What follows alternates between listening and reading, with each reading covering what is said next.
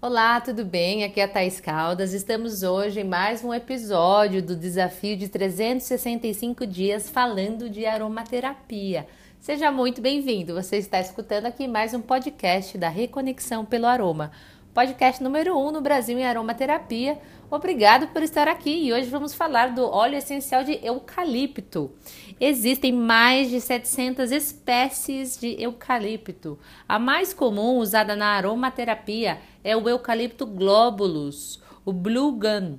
São árvores perenes altas que chegam a atingir a altura de 90 metros. As árvores jovens possuem folhas verde-azuladas, enquanto as maduras desenvolvem folhas amareladas, longas e estreitas, com flores brancas puxando para o creme.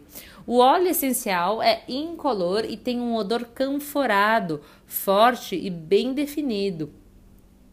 O óleo essencial do Eucalyptus radiata da variação australiana tem um odor muito mais leve e refrescante, sendo frequentemente utilizado por ser rico em cineol.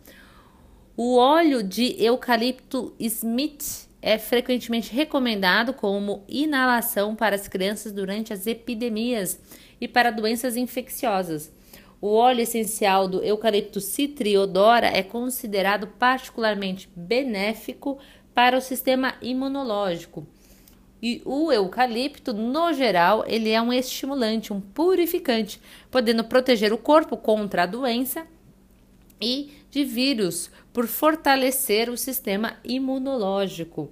Então, a parte utilizada para fazer o óleo essencial de eucalipto são as folhas, né, com destilação a vapor dessas folhas frescas ou parcialmente secas e de galhos novos.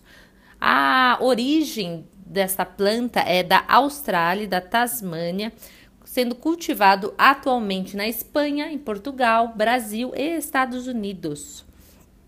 A sua intensidade de odor é alta. Para quem gosta daquele cheirinho de sauna, quem lembra disso, né?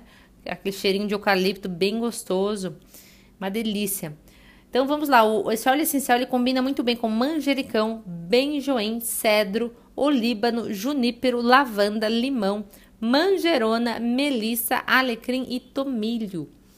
E algumas das suas propriedades são: ele é analgésico, antisséptico, antibacteriano, antiespasmódico, antiviral, carminativo, desintoxicante, diurético, cicatrizante, expectorante, antitérmico, estimulante. Então vamos lá. Algumas indicações terapêuticas mais comuns para problemas de pele é indicado para infecções, feridas, úlceras e picadas.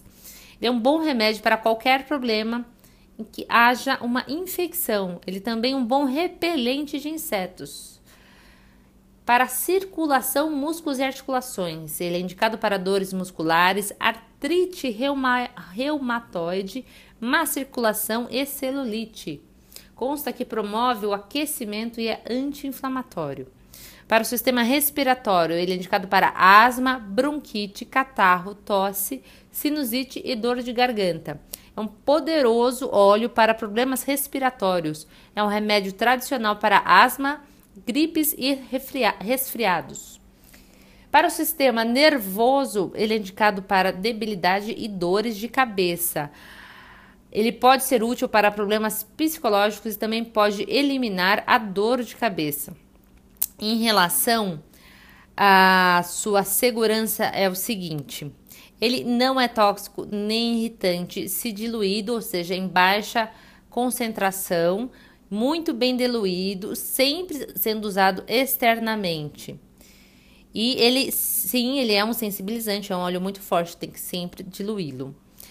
É, não pode ser associado ao uso de medicamentos homeopáticos pelo alto nível de cineol, né? E ah, aqui tem uma advertência ah, bem interessante, que pode ser fatal se usado internamente. Então, ah, convenhamos aqui, a gente não. Ninguém. Ninguém come nada desta planta em nenhuma outra situação, né? Porque iríamos ingerir este óleo essencial aqui.